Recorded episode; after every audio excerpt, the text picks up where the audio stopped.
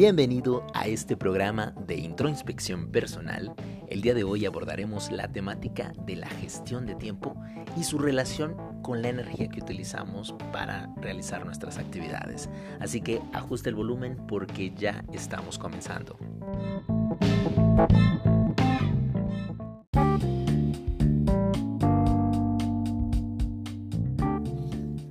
Mientras más obligaciones vamos adquiriendo en nuestra vida, nos ocurre que disponer de tiempo resulta ser cada vez más complicado. Siempre estamos sujetos a una rutina, pero nos empezamos a llenar de actividades y obligaciones que de alguna manera sentimos nos ahogan y siempre buscamos un escape.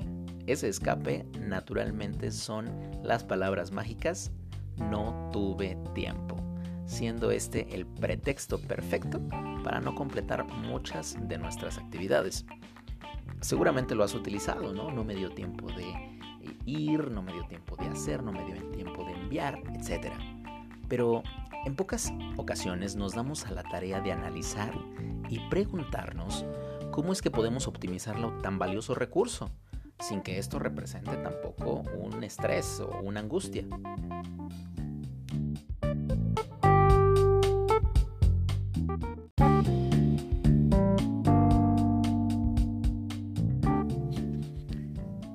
Ahora vamos a hacer una auditoría personal. Vamos a ver cómo es que repartes el tiempo. Evalúa, evalúa cómo es que asignas un pedacito de tiempo a todas tus ocupaciones versus los resultados que obtienes de cada una.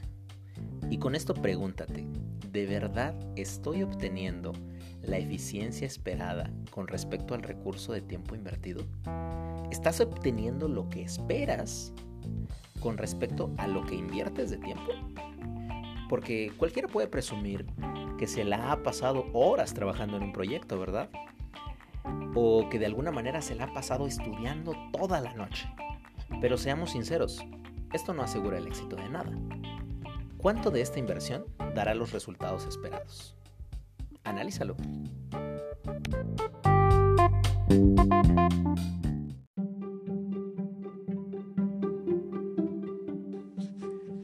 Vamos a explicar lo anterior mediante una historia. La historia de Susie y Federico. Ellos, universitarios, toman clases juntos y siempre están apuntando lo que sus profesores anotan en la pizarra. Susie llega a casa todos los días y tiene el buen hábito de tomarse 20 minutos para repasar las ideas frescas de las clases del día y realiza alguna anotación de algo importante que recuerda en su reflexión. Para cuando es periodo de examen, Susie previamente dedica alrededor de tres horas para repasar y reflexionar sus lecciones. En contraste, la estrategia de Federico es diferente. Él, previo al examen, realiza una guía de estudio y trata de memorizar las lecciones y esto le lleva alrededor de unas ocho horas de trabajo intenso. Si hacemos una comparativa del tiempo que ha invertido Federico, que son 8 horas, y vemos que Susi al cabo de 3 semanas habrá invertido 5 horas repasando 20 minutos de lunes a viernes y 3 horas más previo al examen, dando un total de 8 horas de tiempo invertidas en el estudio. Sin embargo, el día del examen ambos se presentan, pero de una manera muy distinta. Federico se presenta agotado y con dolor de cabeza al momento del examen. La memoria le traiciona haciéndole dudar en algunas cosas. Y a Susi también le ocurre que olvida uno o dos conceptos, pero al tener la mente fresca alcanza a recordar. No le toma mucho tiempo terminar el examen y continúa con sus actividades. Federico también logra recordar, pero le ha costado un poco más de trabajo y le ha tomado mucho más tiempo para terminar el examen. Saliendo, lo único que quiere es irse a dormir. Pero ambos tienen que estudiar para otro examen.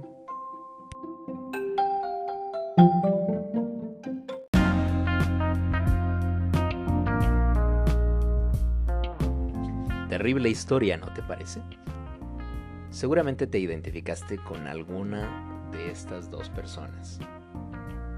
Piensa, ¿quién crees que haya obtenido los mejores resultados? ¿Susi o Federico?